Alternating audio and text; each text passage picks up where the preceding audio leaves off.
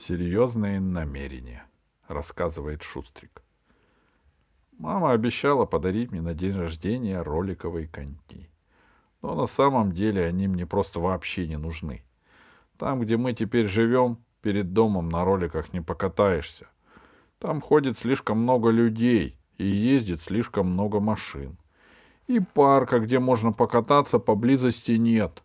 В том парке, который есть, дорожки посыпаны гравием. Само собой, мне просто вообще не нравится здесь жить. Во всем огромном доме нет ни одного ребенка, а детей, которые живут в соседних домах, я не знаю. И не знаю, как с ними познакомиться. Они не играют перед своими домами, как там, где мы жили раньше. В соседнем доме есть один мальчик моего возраста. Я видел его пару раз на улице, он мне понравился. Но он прошел мимо, а на меня даже не посмотрел. Карли сказала, что мне нужно написать записку и повесить ее в соседнем доме у входа. Написать надо так. «Дорогой мальчик, приходи ко мне в гости, я живу рядом, квартира номер семь. Шустрик». Карли при этом так по-дурацки ухмылялась, что я догадался. Про записку она говорила не всерьез. Я здесь знаком только с одной собакой. Она всегда бегает по нашему переулку, без поводка. Кто ее хозяин, я не знаю. Мама сказала, что собаку гладить нельзя. Она может меня покусать. Но она наверняка не покусает. Она уже издалека начинает вилять хвостом, завидев меня. Самое противное в новой квартире то, что она очень далеко от моей школы. Мне приходится ездить на двух трамваях. Сначала на одном, потом на другом. Карли со мной по дороге, и мы ездим вместе. Но по утрам она всегда не в духе и твердит, что из-за меня опаздывает. Потому что на пересадке я не могу быстро бежать до другого трамвая. Вообще-то я могу бежать даже быстрее Карли. Только вокруг всегда очень много людей, и они загораживают мне дорогу. А еще Карли плохо обо мне говорит. Недавно мы пересаживались с трамвая на трамвай и встретили ее одноклассницу. Она очень милая и добрая, она сказала Карли. «У тебя такой прелестный братишка». «Прелестный?» — ответила Карли. «Могу одолжить тебе этого прелестного на недельку. Потом окажешься или убийцей, или самоубийцей». И Ани тоже не лучше. Теперь он снова живет у нас. Мама попросила меня вести себя тихо, когда они дома, и не мешать ему. Я очень стараюсь, но он вечно недоволен. Если мне совсем немножко хочется с ним поговорить, он сразу начинает ругаться и требовать, чтобы я замолчал. А чтобы не брать меня с собой в школу, ему со мной тоже по дороге. Он уходит из дома на 15 минут раньше. Карли жалуется маме, что Аня всегда отлынивает, а я все время вишу у нее на шее. Но теперь они оба мне не нужны, я могу и один доехать до школы. Я доказал это вчера. Дело было так. Утром, когда я встал, Аня и Карли еще спали. Я подумал, отлично, теперь ванная в моем распоряжении, и никто не пригонит меня от раковины. Потом я умылся и почистил зубы, и они все еще были в кроватях. Я пошел к Карли и тянул ее за ногу, пока она не проснулась. «Вставай сейчас же!» — сказал я ей. «А то в школу опоздаем». Она повернулась на другой бок и пробормотала. «Оставь меня в покое, мне сегодня в школу не надо». Тогда я побежал к Ане и стал тормошить его. Ани в последнее время просто вообще слегка спятил. Уже второй день притаскивает в нашу комнату всякие странные вещи. Доски, веревки, рейки и палки, одеяла и куски картона.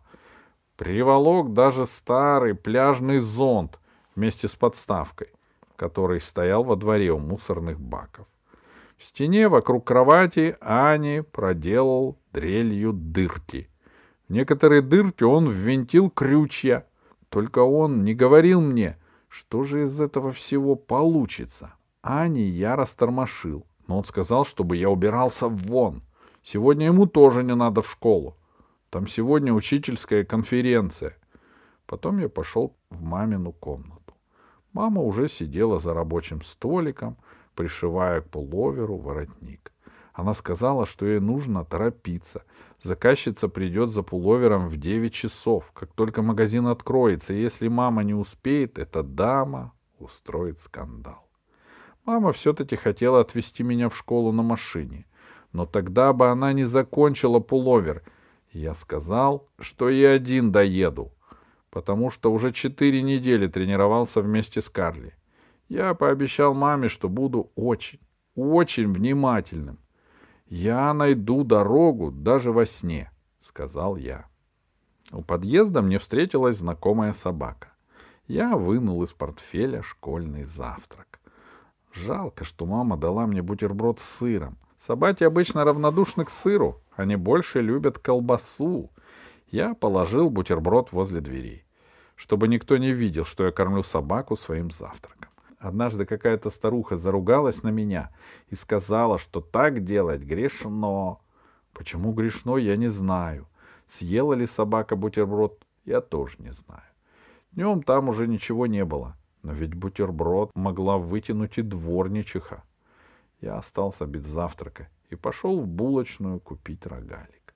Там мне пришлось ждать целую вечность, потому что взрослые всегда норовят оттеснить детей назад, а сами лезут вперед — когда я, наконец, купил рогалик, было уже полвосьмого. Я пулей помчался к остановке, потому что трамвай как раз подъезжал.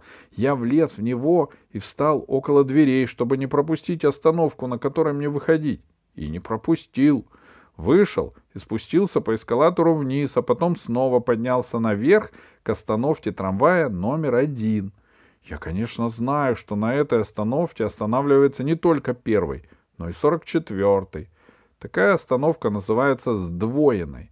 Но я об этом забыл, потому что торопился в школу. Я обрадовался, что на остановке уже ждет какой-то трамвай. Я сел в него. А вместе со мной вошло еще много людей. Все они были гораздо больше меня. И поэтому я не увидел, что это 44-й. Трамвай был набит битком. Меня зажали, как сардину в банке. Если бы я мог смотреть в окно, то наверняка бы заметил, что сел в неправильный трамвай.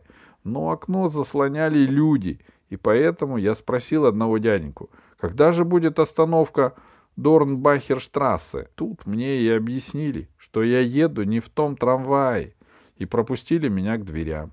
И еще объяснили, как мне вернуться обратно. Только я не понял. Я вышел из трамвая и просто вообще не мог понять, где нахожусь. Но я увидел, что перед одним домом стоит такси.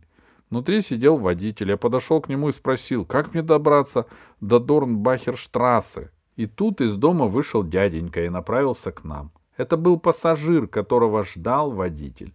Мне ужасно повезло. Дяденька сказал, что подвести меня до школы для него совсем небольшой крюк, и пригласил меня в машину. К школе я подъехал как раз вовремя. Ну и вытаращились все на меня, когда я вылезал из такси. Обычно ведь такого не бывает. Я немножко расхвастался. Просто так, шутки ради. Сказал, что мой папа оплачивает такси, чтобы я не ездил на этом дурацком трамвае, и что с сегодняшнего дня я всегда буду ездить в школу на такси. Это я дурака свалял, ведь сегодня-то я приехал не на такси, и все смеялись надо мной и спрашивали, не кончились ли у моего папы деньги — я сказал. Само собой не кончились, но сегодня у таксистов забастовка. Думаю, они поверили. Но что мне сказать завтра? А, ладно. Завтра просто скажу, что на трамвае ездить веселее. Из тех странных вещей, про которые я не понимал, зачем они нужны, Ани построил себе нору. Так он называл хижину, которая окружает теперь его кровать. Она похожа на хижины очень бедных людей в Южной Америке, которые иногда показывают по телевизору. Только те хижины из жести, а Ани построил свою из картона. Чтобы нора лучше держалась, он через всю комнату натянул шнуры и повесил на них стены. А угловая опора — старый пляжный зонт. В стенах Ани пришлось просверлить ужасно много дырок — потому что стены у нас плохие, и часто ему не удавалось прочно вкрутить крюк в просверленную дырку. А крючья эти были нужны для того, чтобы натянуть шнуры. Мама считает, что нора просто отвратительна, но не осмеливается сказать об этом Ане. Мне нора тоже не нравится, но еще хуже, что Ани построил ее, чтобы меня не видеть и меньше слышать. Якобы хижина почти звуконепроницаема. А Карли сказала мне, не ной, а радуйся, что он не построил эту хижину для тебя и не засунул тебя туда. Но такого мама никогда бы не позволила. Я же не какой-нибудь кролик, которого можно засунуть в клетку. Ну почему я не младший брат Вуцы? С ним мне было бы гораздо лучше. Вуцы всегда приветлив со мной и даже помогает мне с домашними заданиями. А если я попрошу, он играет со мной в Малефиц или Черного Петера.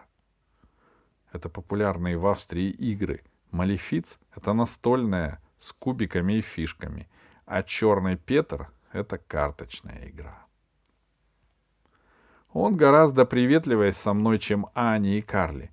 Но теперь я боюсь, что Вуци к нам никогда больше не придет. Я тайком подслушал, что Карли рассказывала Ане. Оказывается, Карли любит какого-то кони. Ну и Вуци тоже любит. И она сказала Ане, что, наверное, можно любить двоих сразу. Ани на это сказал, что, наверное, можно, но Вуца этого не захочет. Так же, как и мама не захотела, чтобы папа любил еще и Вильму. А Карли сказала, что Вуце не обязательно знать, что она любит этого Кони. И Ани обещал ей, что ничего не расскажет Вуце. Но Вуце все-таки узнал, и виновата в этом мама. На самом-то деле она совсем ни при чем, потому что тоже не знала про кони. В общем, она сказала Вуце, чтобы он не гулял с Карли каждый вечер, ведь Карли нужно учить уроки и вовремя ложиться спать, чтобы не получать совсем уж плохих отметок. Ну, вечером с Карли был вовсе не Вуцы, а кони. И тут Вуцы понял, что у Карли есть еще один друг, и очень огорчился и ушел домой. Я позвонил ему сегодня днем. Он обещал, что придет ко мне, но прозвучало это не по-честному, и голос у него был все еще печальный. Доктор Цвикледер мне нравится, даже очень, потому что когда он приходит к маме, то всегда мне что-нибудь приносит. И обычно он приходит веселый. Только когда говорит с мамой о магазине, на лбу у него появляются озабоченные морщинки. По мне так пусть приходит каждый день, но только днем. А уходить с мамой по вечерам незачем. И целовать ее тоже. А он целует. Я узнал это. Случайно, ненарочно. Однажды ночью я проснулся от хлопка. Это, конечно, хлопнула дверь большой машины Цвикледера — я встал с кровати и подошел к открытому окну. Мама и Цвикледер стояли около нашего подъезда. И Цвикледер целовал маму, как в кино, долго-долго обняв ее обеими руками. При этом у него с головы слетела шляпа. Но Ане и Карли я ничего не рассказал. Они тоже все держат от меня в строгом секрете. А Цвикледер, само собой, им — просто вообще не нравится. Если бы они узнали про поцелуй, то, конечно, стали бы ругать маму. Со мной недавно произошла потрясающая история. Вот как все было. Мама снова ушла с Цвикледером поужинать в ресторане. Перед уходом она хотела уложить меня спать, ведь Карли и Ани говорят, что они с этим не справляются. Но это совершенная неправда, я просто не хочу идти спать раньше, чем они. Карли всегда очень громко включает телевизор, и поэтому я не могу заснуть, у меня вся кровать трясется, когда гангстеры стреляют друг в друга. И почему я должен прямо сейчас идти спать? Только потому, что мама собралась в ресторан? В общем, я пошел в туалет и сказал, что это надолго. У меня часто бывают запоры, и я могу очень долго просидеть в туалете. Я подумал, что мама не станет столько ждать. Мама хотела зайти ко мне, и тогда я заперся на задвижку. На дурацкую старую задвижку. Мама правильно говорила, что пользоваться ей нельзя, потому что она сломана. Но я об этом не подумал. Я подумал только, что не хочу, чтобы мама волокла меня в постель. Мама велела Карле отбуксировать меня в кровать, когда я закончу со своими делами, и ушла. Когда за ней хлопнула входная дверь, я решил выйти из туалета. Хотел повернуть эту дурацкую задвижку, а ручка вдруг отвалилась. Я стал орать и звать Аня и Карли и колотить закрытую дверь. Сперва они меня не слышали. Я совсем охрип, когда они наконец пришли. А в маленьком туалете уже не осталось воздуха для дыхания. Теперь все говорят, что это я только вообразил. Но я же не дурак, я точно помню, что мне было нечем дышать. Когда я понял, что Аня и Карли не знают, как быть, я заплакал, испугался, что могу задохнуться в этой вонючей клетушке. Но потом Аня здорово придумал. Он сказал, чтобы я сел на унитаз и подтянул ноги, тогда он не сделает мне больно. А потом ударил по двери и выбил ее нижнюю часть с сильным треском. Я вылез наружу. Теперь у нас странная дверь в туалет. Если там кто-то сидит, его ноги видны почти до колен. Мама звонила нескольким столярам, но у них нет времени на такие пустяки, как дверь туалета с квадратной дыркой. Один столяр предложил маме купить новую дверь. Мама отказалась. Слишком дорого, сказала она. Но вот теперь у нас даже на такое не хватает денег. Карлин нашла гадкое письмо от Терезы Шарлотты. Она написала, что мама должна выплатить ей много-много денег и очень быстро, иначе она подаст на маму в суд. Карли сказала мне, что сумма такая, как если бы сложить все мои карманные деньги за 400 лет. И если на маму подадут в суд, она проиграет. И наше имущество опишут и отнимут у нас все, вплоть до кровати и школьных вещей. Мама думает занять денег у доктора Цвикледера. Карли этим страшно возмущалась. Не при маме, а позже. Из-за этого даже вытащила Аня из его логова. Нечего прятаться в этой пещере, когда все идет наперекосяк, объявила она. Карли рассказала Ане о письме и о деньгах, и что мама будет просить деньги у Цвикледера. Аня это не взволновало. Но Карли считает, что Цвикледер даст такую сумму, только если он хочет жениться на маме. А хуже этого ничего быть не может. Деньги надо найти где-то еще. Иначе мама действительно выйдет замуж за Цвикледера. Из одной только благодарности или вроде того. «Я раздобуду деньги», — сказала Карли. А потом сказала, что Ани и я должны пойти вместе с ней, потому что Втроем мы сильнее. Мы поехали к папе на работу. Аня всю дорогу твердила, что ничего не получится, потому что он точно знает, у папы, само собой, просто вообще нет таких денег. Тогда пусть возьмет кредит для мамы, сказала Карли. Папа очень удивился, когда мы заявились к нему в офис. Карли объяснила ему, зачем мы пришли. Аня оказался прав. У папы нет столько денег. И взять кредит он не может, потому что не смог бы по нему расплатиться. Он все еще выплачивает кредит, который мама взяла для вязального магазина и должен платить алименты на нас, а сам он денег, к сожалению, не печатает. Маме вообще не нужно было открывать этот дурацкий магазин. Папа всегда был против. Всегда знал, что там никаких денег не заработаешь. Но это неправда. — с тех пор, как мама работает в магазине целый день, дела идут гораздо лучше.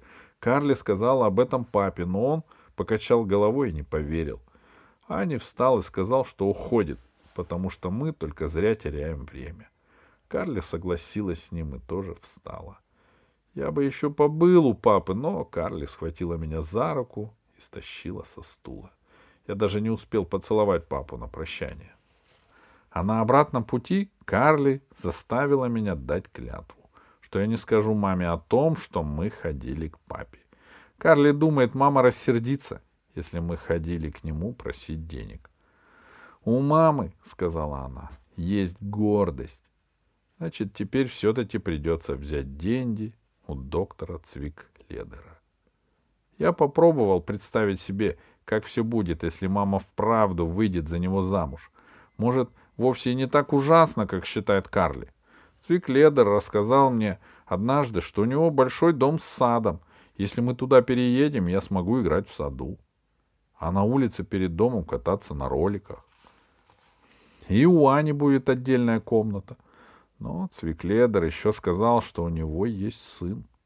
Он уже большой, ровесник Карли. Доктор Цвикледер тоже разведен.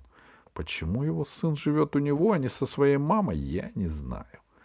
Хорошо бы этот сын оказался таким же хорошим, как Вуцы. Но большие мальчишки чаще всего не такие. Вуцы — это исключение. Сын Цвикледера может как раз ужасно гадкий. А мне ни к чему еще один, который будет все время затыкать мне рот и называть меня чумой. Но что папа живет вместе с Вильмой, это хорошо. Вильма всегда держит мою сторону против папы. Если он не хочет покупать мне вторую порцию мороженого, ее покупает Вильма. Чистое суеверие, что мороженое вредно для детского желудка, говорит она. Когда я прошлый раз был в воскресенье у папы и Вильмы, мы ходили в зоопарк. Я вместе с Вильмой смотрел на льва, а рядом с ними стояла какая-то тетенька. Она сказала Вильме, «Ах, какой у вас прелестный сын!» Вильма засмеялась, прижала меня к себе и сказала этой женщине, «Да, такой замечательный ребенок. Это подарок судьбы. Скоро у меня день рождения. Я почти уверен, что Вильму подарит мне джип с дистанционным управлением, который я ей показывал в магазине игрушек. И доктор Цвикледер тоже наверняка подарит мне что-нибудь хорошее. Нам больше не нужны деньги доктора Цвикледера. И мы пили шампанское. Мама, Вильма и я. Карли пить не стала. Один раз, когда мы еще жили в нашем доме, она выпила целую бутылку шампанского, и потом у нее два дня болела голова, ее тошнило. С тех пор от одного вида такой бутылки Карли бросает в дрожь. Но и она тоже радовалась. Вильма дала маме все карманные деньги за 400 лет. Теперь она, мамина компаньонка по вязальному магазину. Эти деньги Вильма унаследовала несколько лет назад от своей престарелой тети.